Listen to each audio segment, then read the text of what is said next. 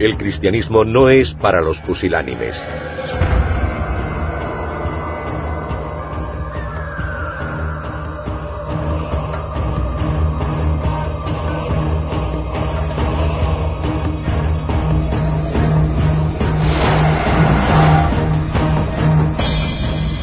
Imágenes como estas parecen haber sido pintadas con pinceles mojados en sangre.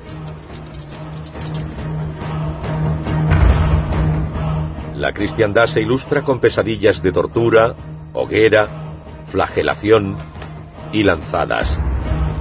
Un terrible himno de alabanza al dolor.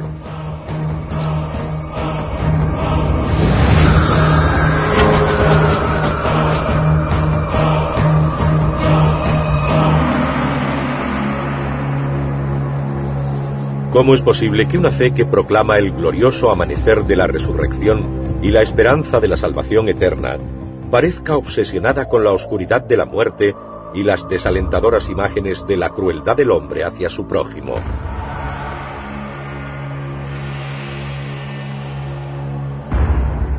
¿Por qué el cristianismo tiene una fijación con el cuerpo, la sangre y el sufrimiento físico?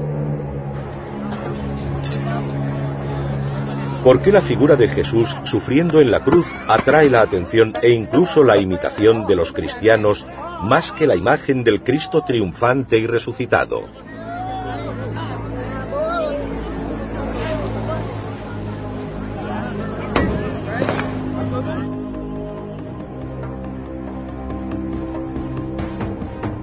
¿Cómo es posible mirar a este hombre roto y creer que es Dios? Porque sin esta creencia, el cristianismo, como lo conocemos hoy, no existiría.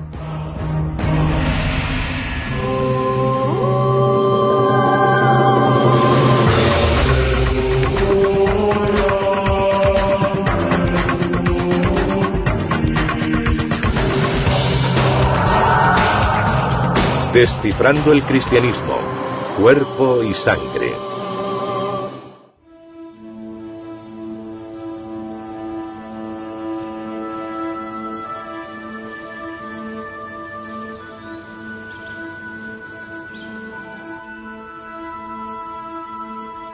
Como irlandés católico, crecí en un bosque de crucifijos. Las fotos de mis padres y abuelos sonrientes compartían las paredes de nuestra casa con mártires heridos y corazones sangrantes.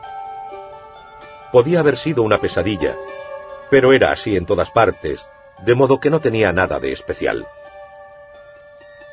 Pero ¿por qué el cristianismo ponía tal énfasis en el sufrimiento físico? Un énfasis que se mantiene con fuerza en muchos lugares del mundo. ¿Por qué hay mucho sufrimiento en el mundo? No tengo una buena respuesta. La gente sufre, no todos tienen una vida perfecta. No lo sé, no puedo responder a eso. Dígamelo usted. En el cristianismo, el cuerpo sufriente de Jesús pasó a primer plano por una decisión política tomada aquí, en Iznik, Turquía, antiguamente conocida como Nicea. Históricamente, Nicea se asentaba en la agitada frontera entre el oriente y el occidente del Imperio Romano. Aquí es donde empieza mi viaje para descifrar la fijación del cristianismo por el cuerpo y la sangre.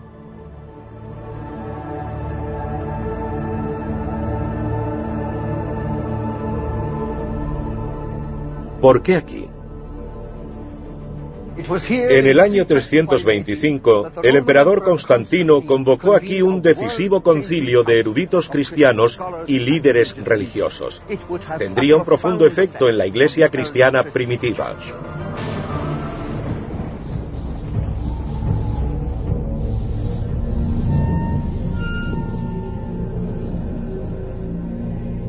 Constantino, a causa de una visión milagrosa, creía que Jesús le ayudó a conseguir el poder de Roma.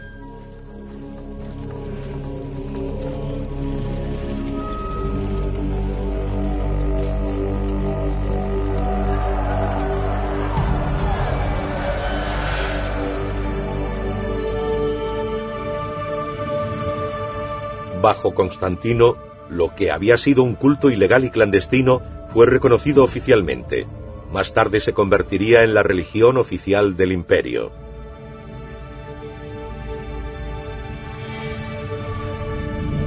Constantino esperaba lograr la unificación de su imperio bajo un único Dios cristiano, Jesús, y reinar sobre la edad de oro del cristianismo. Pero no había una iglesia cristiana unificada. Al contrario, había muchas sectas, cada una con su propia visión de la cristiandad.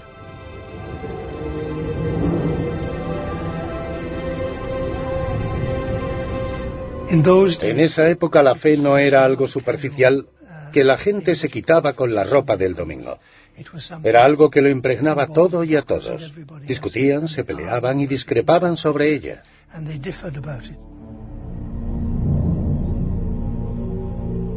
Las discrepancias amenazaban con destruir el imperio romano.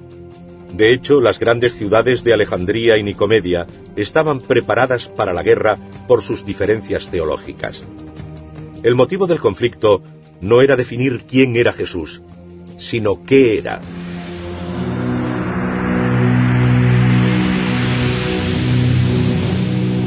¿Cuál era la naturaleza del Dios cristiano?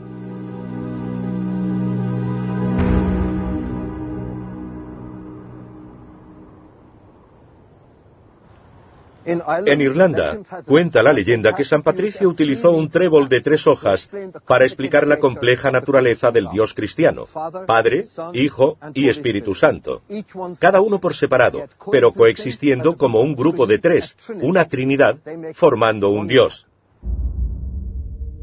Las partes de la Trinidad debían coexistir, pero el Padre no debería existir antes que el Hijo. ¿Cuál era la relación entre el Dios Padre y el Dios Hijo? ¿Eran iguales o el Padre era más importante que el Hijo? ¿El Hijo era divino o una persona de carne y hueso? En Alejandría había un presbítero muy conocido llamado Arrio que sostenía que hubo un tiempo en el que Jesús no existía, que era la primera de las criaturas creadas por el Padre para ser instrumento de todas sus creaciones y que era inferior al Padre. Esta postura que veía a Jesús fundamentalmente como humano y creado por Dios, fue conocida como la herejía arriana y suscitó gran indignación en la Iglesia cristiana. Constantino, siempre tan pragmático políticamente, ya había tenido bastante. Ordenó a los obispos y a los eruditos que se reunieran en concilio en Nicea. Su mandato fue resolver el conflicto abierto sobre la naturaleza de Cristo.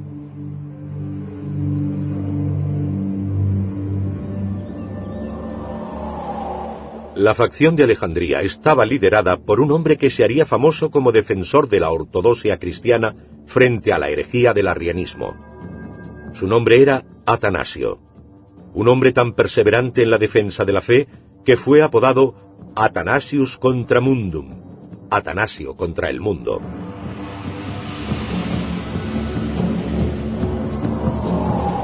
La facción de Nicomedia estaba liderada por Arrio, un poderoso y persuasivo presbítero, un compositor de canciones populares que difundían su mensaje entre la gente. Yo, Arrio, declaro que si Dios es el Padre y Jesús es el Hijo, entonces Padre e Hijo no pueden ser la misma sustancia. Por consiguiente, Jesús es como el Padre, pero no lo mismo ni igual. El portavoz de Alejandría proclamó lo que se convertiría en la postura ortodoxa de la Iglesia cristiana. Declaramos que Jesús el Cristo es de la misma sustancia e igual que Dios Padre. La facción de Alejandría se impuso en el debate. Arrio y los que compartían su opinión fueron tachados de herejes. El concilio redactó el Credo Niceno, que durante décadas se convirtió en la declaración oficial de fe del Imperio Romano. Todo aquel que no lo aprobara se enfrentaba al exilio. El gran debate sobre la naturaleza de Dios tomó una clara dirección en Nicea. Jesucristo era una persona de carne y hueso, y Dios a la vez. El credo niceno sigue siendo creencia esencial para los cristianos, recitado hoy en multitud de versiones y en más de 100 idiomas por todo el mundo. Jesucristo es Dios verdadero de Dios verdadero que se encarnó, se hizo hombre, sufrió y murió.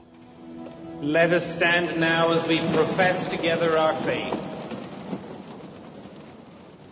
We believe in one God, the Father, the Almighty, maker of heaven and earth, of all that is.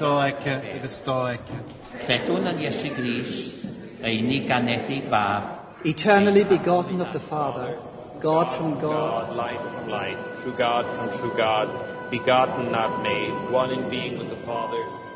A través del sufrimiento de la carne, Jesús, Dios y hombre, se convirtió en el sacrificio definitivo. Un sacrificio que llevaría la salvación a todos los cristianos. Ese sufrimiento sigue ejerciendo una poderosa fascinación. Podría decirse que Jesús sufriendo en la cruz es la imagen más conocida y poderosa del cristianismo. Porque Jesús sufrió y murió por nosotros. Hay mucho sufrimiento, pero también hay algo bueno. La vida es sufrimiento, pero Jesús nos da esperanza. Eso es lo que tuvo que pasar para salvarnos a todos. Porque eso es la realidad. Sufrir es parte de la vida.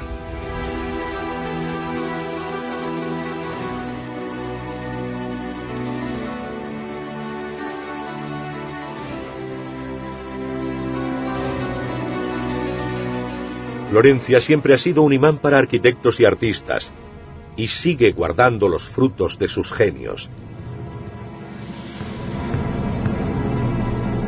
En el corazón de la ciudad se alza la catedral, el edificio más alto. El arquitecto Brunelleschi vino aquí a construir su obra maestra. Y los grandes artistas vinieron a retratar al Jesús crucificado. Yo he venido a Florencia a descifrar la crucifixión y su importancia en el cristianismo.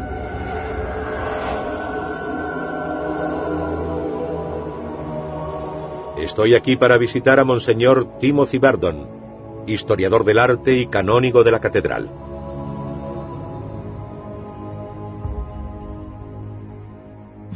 La cruz es probablemente el símbolo cristiano más importante. Era el instrumento de ejecución usado en el Imperio Romano para los criminales sin derecho al privilegio de la decapitación que estaba reservado a los ciudadanos.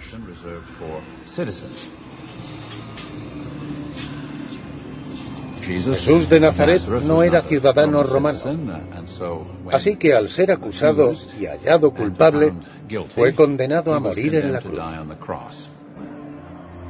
La crucifixión solamente se consideraba apropiada para ladrones y maleantes, y desde luego no para un hombre que algunos creían que era el Hijo de Dios.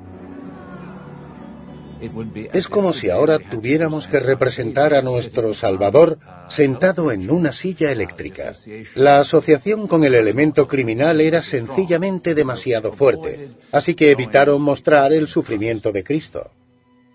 Tuvieron que pasar más de 300 años desde su crucifixión para que los cristianos la transformaran en un poderoso símbolo de salvación. Una frase de un himno litúrgico del siglo VI, de uno de los grandes escritores de ese periodo, Venancio Fortunato, habla de Cristo reinando desde el madero de la cruz. Esa poderosa y mística forma de ver la crucifixión deriva de un sentimiento de vergüenza de los primeros siglos. Hasta el siglo XIII no empezaron los cristianos de Occidente a mostrar a Cristo en la cruz completamente humano y sufriendo.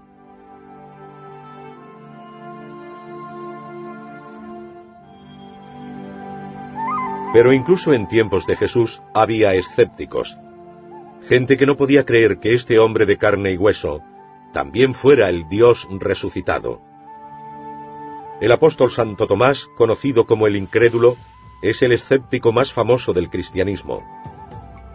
Para demostrarse a sí mismo que Jesús, a quien habían crucificado, había vuelto a la vida, tuvo que tocar con sus dedos las heridas de su cuerpo.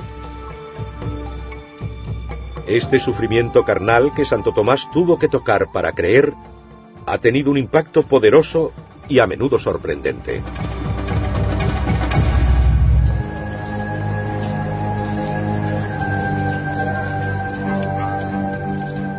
Algunos cristianos creen que solo pueden lograr la auténtica expiación de sus pecados a través del sufrimiento físico que vivió Jesús.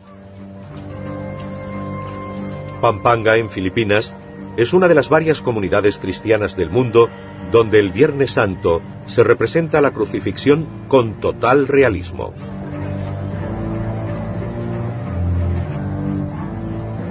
La recreación que tiene lugar aquí es debida a que en Nicea, en el año 325, se afirmó que Jesús era de carne y hueso, y que sufrió. De este modo, algunos cristianos tratan de conectar con la humanidad y la divinidad de Jesús. Para Jackson B. Cunanan, esta es su decimotercera crucifixión.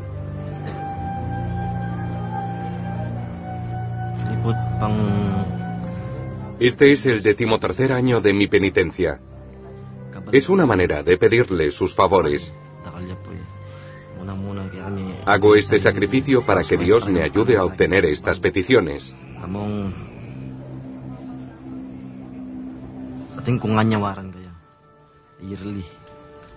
También es una forma de renovarme, de expiar mis pecados y de reflexionar sobre mis defectos y los errores cometidos durante el año.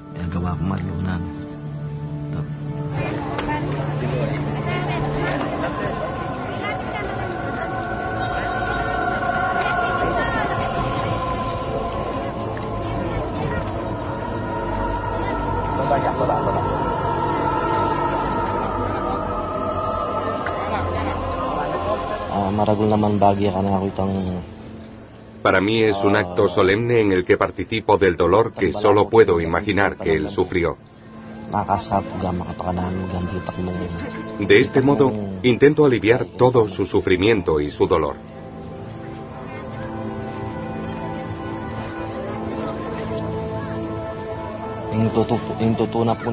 Incluso antes de que comience la Semana Santa, me siento muy inquieto.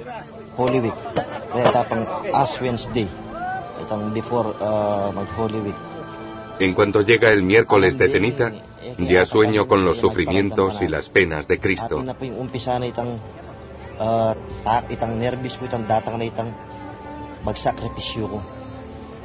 Mis sueños sobre el dolor son tan intensos que necesito compartir la pena y el sufrimiento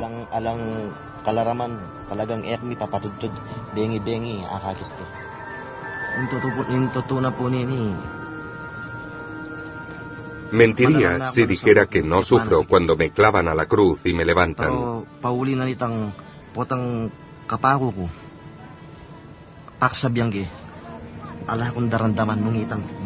Aunque no siento dolor físico, es una unión especial y completa con Cristo.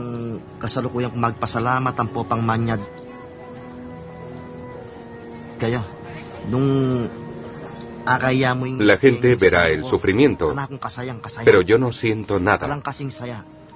Yo tengo una sensación de felicidad extraordinaria.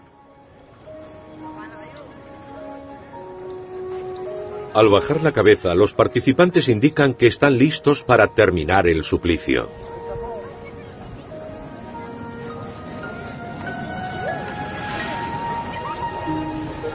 Los clavos se colocan hábilmente para no romper venas ni causar daños permanentes. Pero sí sufren.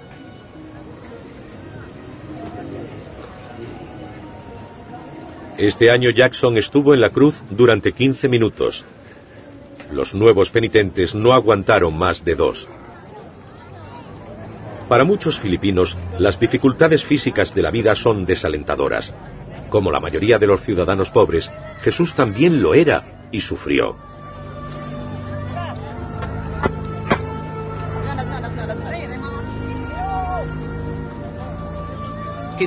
Es muy importante que reconozcamos la encarnación de Jesús.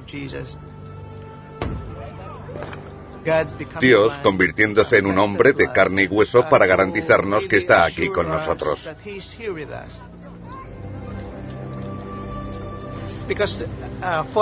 Porque para nosotros decir os quiero también debería significar que quiere estar aquí con nosotros.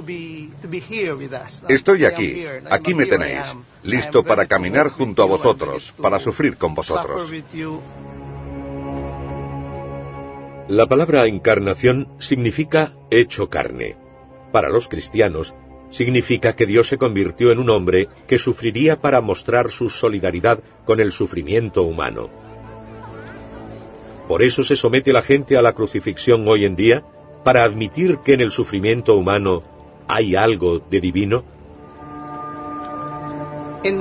Por lo que he podido observar y por lo que me ha dicho gente que ha recreado la crucifixión, algunos lo hacen para expresar su gratitud al Señor por las gracias recibidas en el pasado.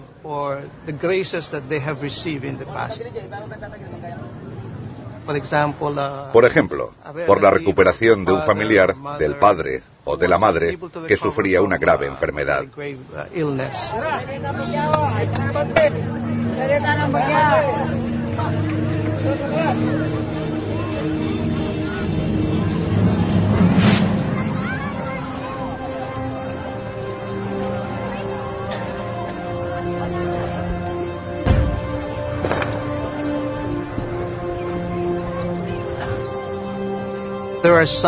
Algunos lo hacen para expresar su arrepentimiento por los pecados cometidos en el pasado y buscan comenzar una nueva vida.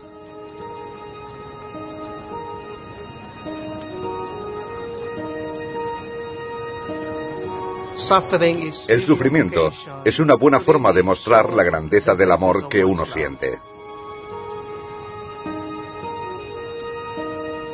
Uh, en nosotros, los filipinos, sobre todo en los que están viendo esta dramática escena, siempre hay una tendencia innata para identificarnos con los que están sufriendo, con los que están marginados.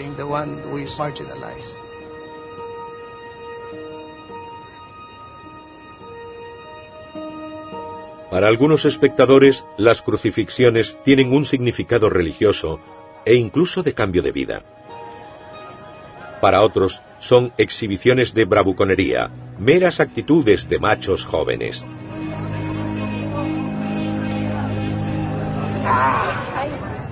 Solo he venido para mirar y apoyarles. No es nada, es solo una escenificación. No creo en ello, no creo que tengan convicción. Esta gente que se somete hoy a la crucifixión siente que ha pecado. Y esta prueba les hará sentirse mejor.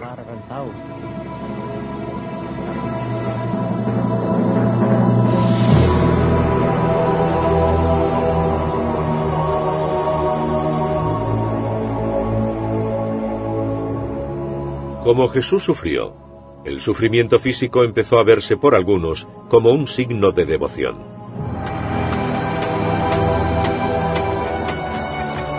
Y en la Iglesia Católica se desarrolló un culto al sufrimiento.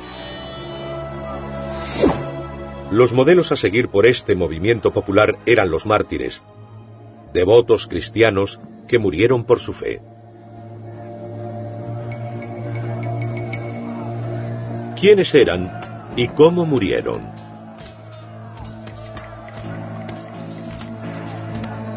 Morir por la fe, sobre todo de forma sanguinaria y cruel, te convertía en mártir.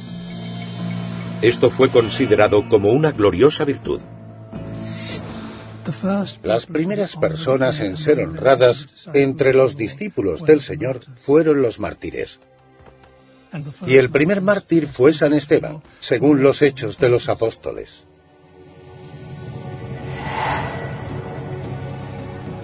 Antes de que el cristianismo se convirtiera en la religión oficial del Estado, los cristianos fueron perseguidos, torturados, crucificados y arrojados a animales salvajes para diversión de las masas en el Coliseo de Roma.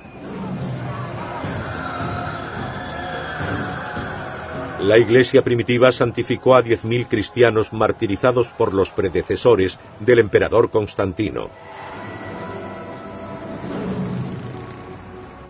Hay gente que siguió a Cristo hasta el final, que mostró su compromiso con Cristo y la total aceptación de su fe. Estaban preparados para morir antes que renunciar a la fe o incluso cuestionarla. Y esa solía ser la elección a la que se enfrentaban. Diecisiete siglos después, partes de sus cuerpos, llamadas reliquias, siguen siendo veneradas por los cristianos lejos del campo de sacrificio del Coliseo. Las reliquias sirven para recordar los sufrimientos de los primeros creyentes y del propio Jesús.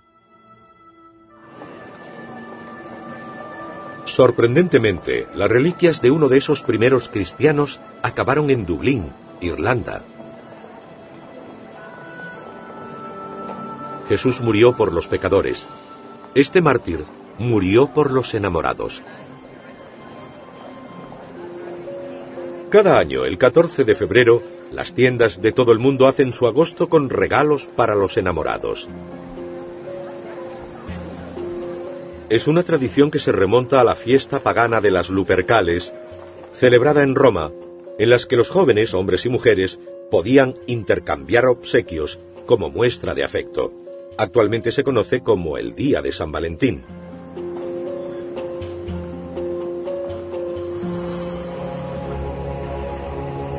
Las reliquias del mártir, ahora santo, cuyo nombre es honrado por los enamorados de todo el mundo, reposan en la iglesia carmelita de la calle Whitefriar. La historia de San Valentín empieza realmente con la historia del emperador Claudio el Cruel o Claudio II, que tenía muchas dificultades para conseguir que los jóvenes se alistaran en su ejército.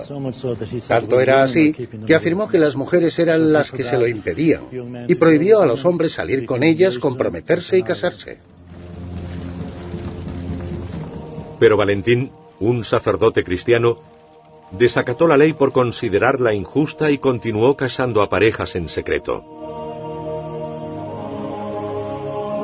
Fue arrestado y llevado ante un magistrado que lo condenó a ser golpeado hasta la muerte y después decapitado. Fue martirizado el 14 de febrero del año 269. Un sangriento inicio para la festividad más romántica del mundo. ¿Qué queda del santo patrón de los enamorados? Solamente algunos huesos y una vasija teñida con su sangre que se guardan en este cofre.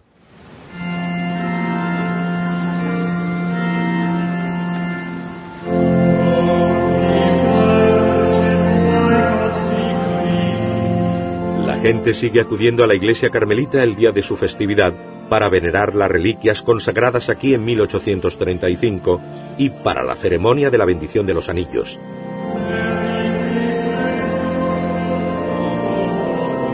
Lord, bless these rings. Grant that those who wear them may be always mindful of their meaning and significance.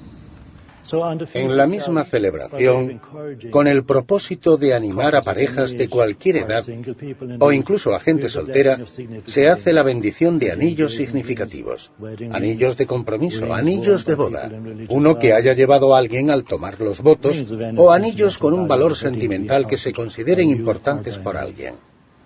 Es un bonito detalle en un mundo que a veces puede ser muy duro. Desde el siglo IV, las reliquias e imágenes de los mártires se fueron haciendo tremendamente populares y se extendieron por todo el mundo cristiano.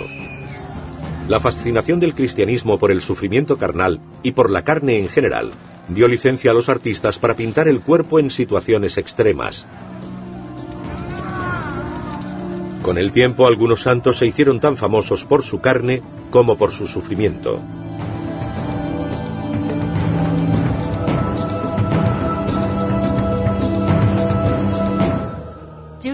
En el Renacimiento encontramos cada vez más desnudez en cuadros religiosos. En ese periodo, los artistas empezaron a echar la vista atrás y a inspirarse en los clásicos de la antigüedad. Sin duda, en los cuadros de Cristo y de los santos encontramos una fusión entre sus figuras y las esculturas clásicas de Grecia y de Roma.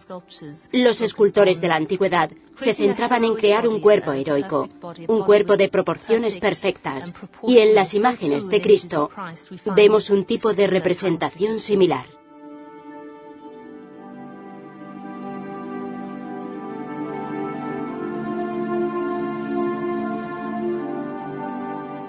María Magdalena, la adúltera rehabilitada por Jesús, se hizo muy popular con los artistas cristianos.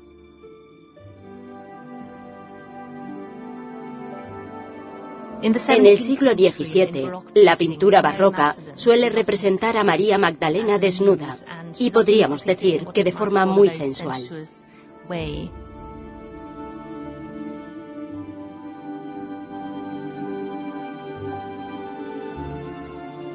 Cuenta la leyenda que después de la muerte de Jesús, María Magdalena vivió como ermitaña en el desierto para hacer penitencia por sus pecados pasados. Esto permitió pintarla desnuda, ya que los ermitaños solían cubrirse solo con su abundante cabellera.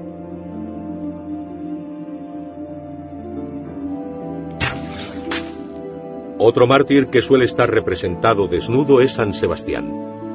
Era un miembro de la Guardia Pretoriana. Su caridad con los más pobres lo delató como cristiano. En castigo, fue desnudado y usado como blanco de prácticas por sus compañeros militares. A San Sebastián se le ve tan a menudo medio desnudo, atado y cubierto de flechas, que podría considerarse como un santo importante, pero la Iglesia lo considera un santo menor.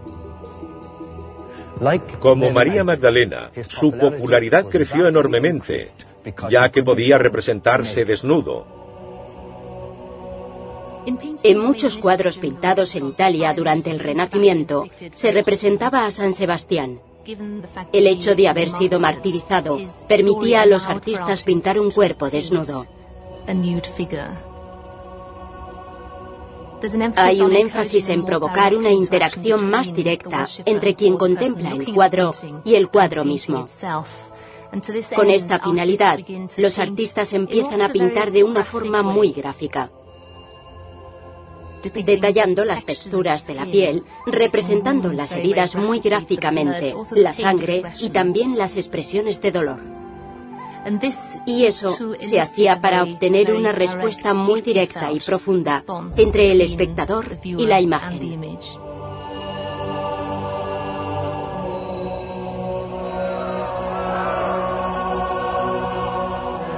Estas imágenes se crearon para hacernos sentir, para sentir dolor, piedad y para identificarnos con la maravillosa belleza física del ser humano, la mejor creación de Dios.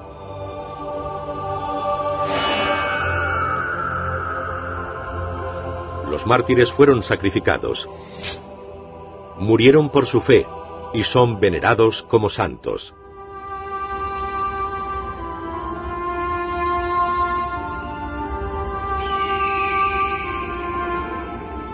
Pero también hubo santos que vivieron para sufrir.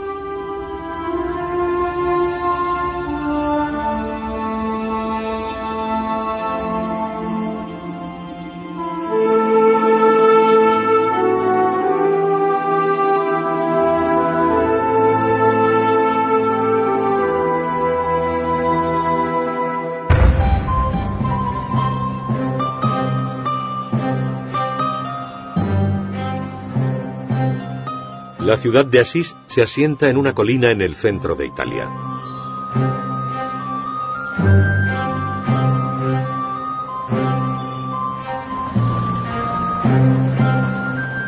¿Por qué he venido a Asís? Para millones de cristianos evoca la imagen de San Francisco, el taumaturgo del siglo XII, un remanso de paz y serenidad.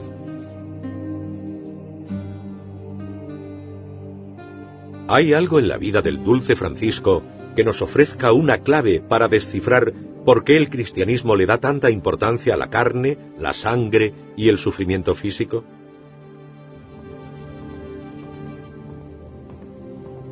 San Francisco de Asís fue uno de los muchos santos que trató de vivir en imitación de Jesús.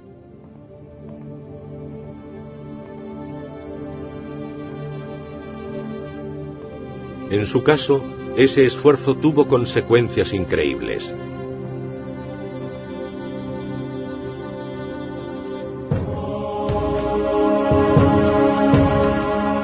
En sus manos y sus pies le aparecieron heridas como las que le infligieron a Jesús en la cruz. Estas heridas, llamadas estigmas, se consideraban una señal de Dios de que Él era un alter Christus, otro Cristo. Francisco fue el primer santo en recibir los estigmas. Otros le seguirían.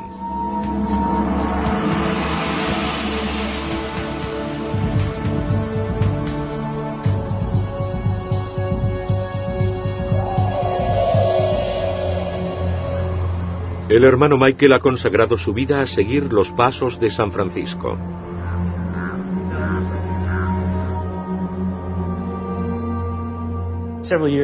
Unos años antes de morir, San Francisco se retiró a orar al monte Alberna.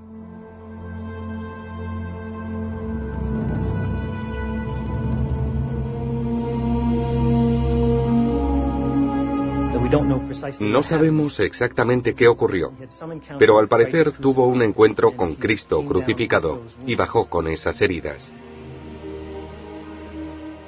Según el testimonio de sus hermanos franciscanos, le curaron las heridas y le cambiaron los vendajes, pero eran heridas abiertas que lo acompañaron hasta el fin de sus días. Creía que Dios quería que llevase esa vida evangélica y estaba tan conforme con ello que culminó con esta conformidad con Cristo sufriendo sus heridas en sus carnes.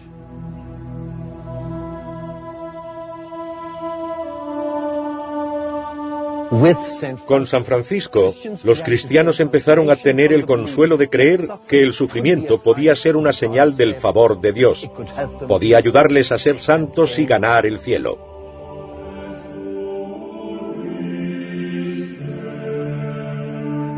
En la Edad Media era un consuelo muy necesitado.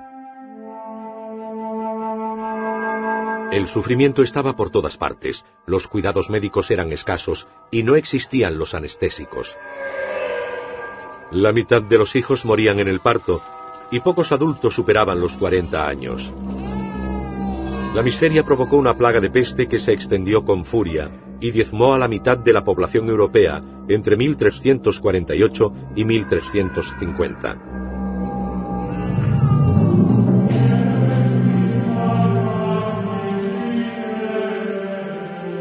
Esta tragedia humana surgió un increíble fenómeno cristiano. Los flagelantes.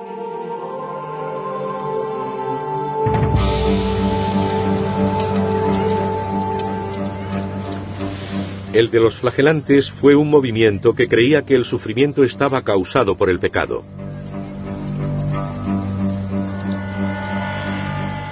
Si podían castigar su cuerpo y predicar arrepentimiento, tal vez evitarían el castigo de Dios.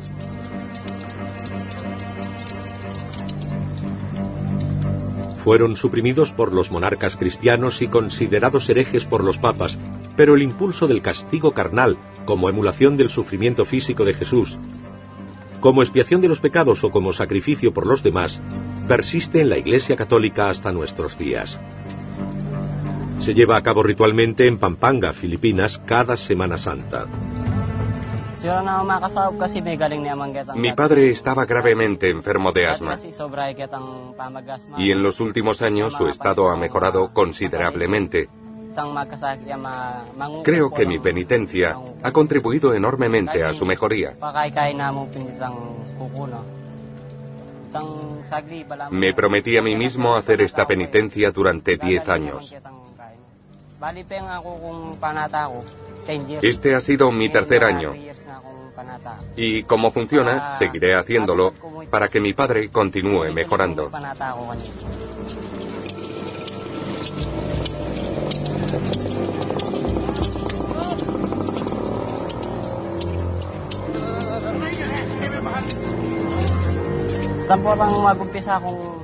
Antes de iniciar esta penitencia, rezo y me pregunto si seré capaz de hacerla bien. Entonces me fustigo y cuando mis vasos sanguíneos se inflaman, le pido a alguien que me haga las laceraciones en la espalda.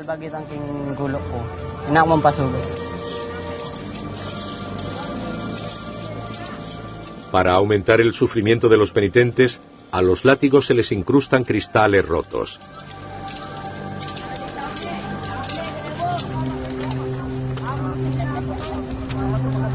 Raymond Quanan tiene motivos incluso más profundos que Arnold para hacer esta dolorosa penitencia. Él y sus vecinos viven y escarban en el vertedero de la ciudad. Mi gran pecado es mi pobreza. No quiero una vida como esta para mi familia. Ha sido la causa de la muerte de mis tres hijos. Mediante este sufrimiento, espero ser perdonado por mis flaquezas y rezo para que se solucionen mis problemas económicos.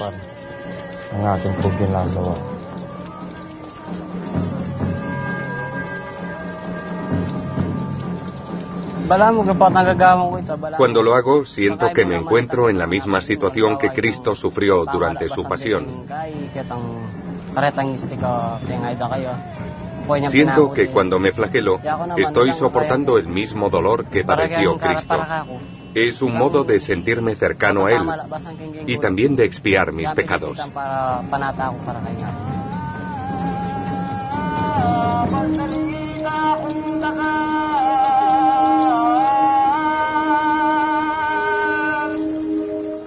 Para muchos espectadores actuales de escenas como estas, es fácil entender que en el siglo XVI, cuando la penitencia física dolorosa era mucho más común, hubiera cristianos que pensaran que la sangre y el sufrimiento eran excesivos.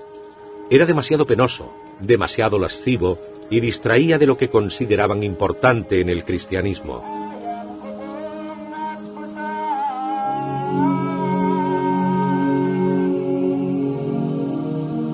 En Wittenberg, a principios del siglo XVI, un sacerdote agustino llamado Martín Lutero tenía una nueva concepción del sufrimiento.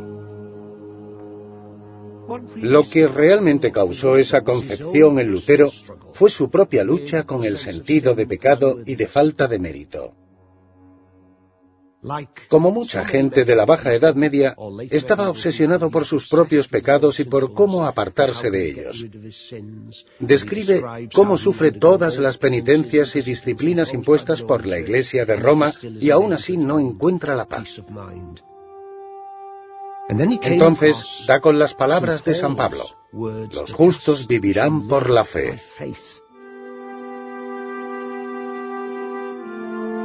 Eso fue como un nuevo amanecer. Se dio cuenta de que en realidad lo necesario para alcanzar la salvación era sencillamente confiar en la gracia salvadora de Dios, en Jesucristo. No hacía falta penitencia ni peregrinación alguna, se alcanzaba a través de la fe. Vivir solo por la fe y acabar con la representación del sufrimiento físico formaba parte de la Reforma protestante. Lutero no quería provocar la caída de la Iglesia Católica, quería reformarla, quitar importancia a la imagen y dársela a la palabra, y eso queda reflejado en esta sencilla Iglesia. Aquí no hay cuerpos ni sangre. No hay estatuas sangrantes ni cuadros lacerantes en las paredes. La sencillez de su interior refleja el afán protestante de volver a los orígenes de la fe cristiana.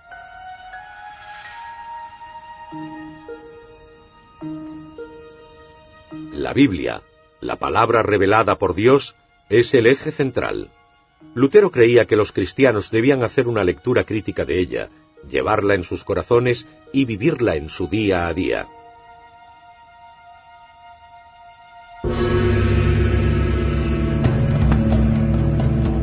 Cualquiera que sea su denominación, todos los cristianos están de acuerdo en una cosa.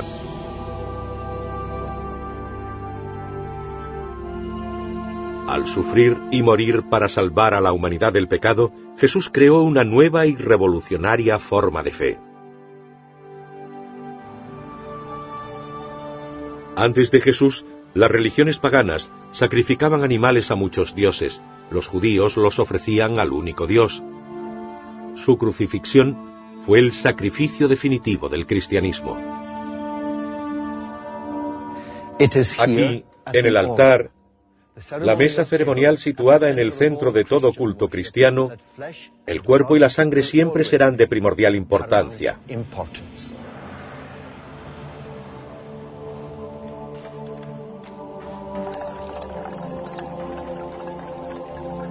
La comunión, la ceremonia de compartir el pan y el vino consagrados, es el ritual que conmemora ese sacrificio. En las iglesias protestante y ortodoxa, el pan y el vino simbolizan el cuerpo y la sangre de Cristo.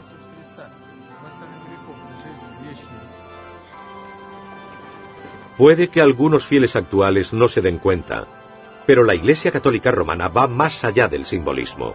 Cada comunión implica un milagro llamado transustanciación.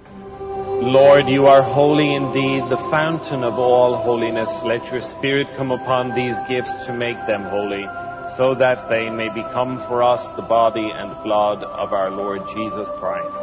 Before he was given up to death. En la misa, al pronunciarse las palabras de la consagración, el pan y el vino se cree que se transforman literalmente en el cuerpo y la sangre de Jesús. Quienes los reciben obtienen la gracia de Dios para alimentar sus almas.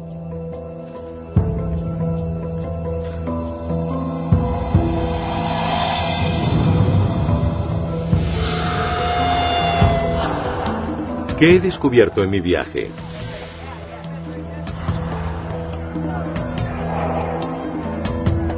El cristianismo realmente tiene una fijación con el cuerpo y la sangre.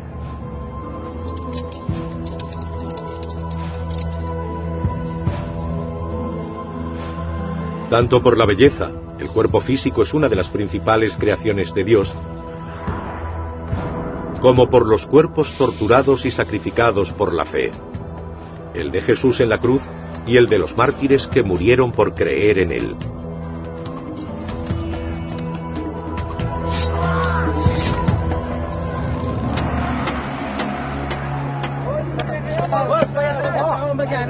¿Por qué el sufrimiento de Jesús en la cruz atrae la atención e incluso la emulación de tantos cristianos? Porque el sufrimiento es algo que todos entendemos. Y como ha formado parte de la vida de muchos a lo largo de los siglos, es un consuelo creer que puede ser una forma de conexión con lo divino. Pero, según he descubierto, protestantes y católicos tienen visiones distintas. Mientras que los católicos han adoptado el culto al sufrimiento físico, los protestantes lo han rechazado en favor de un enfoque más fuerte hacia la palabra escrita de la Biblia.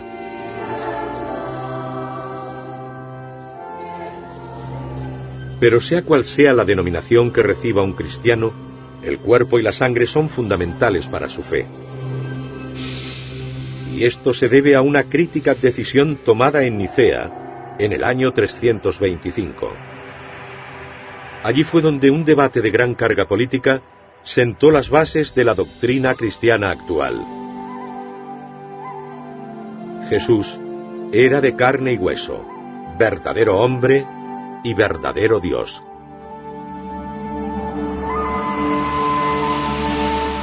A través de su sacrificio físico en la cruz, trae la salvación a todos los cristianos.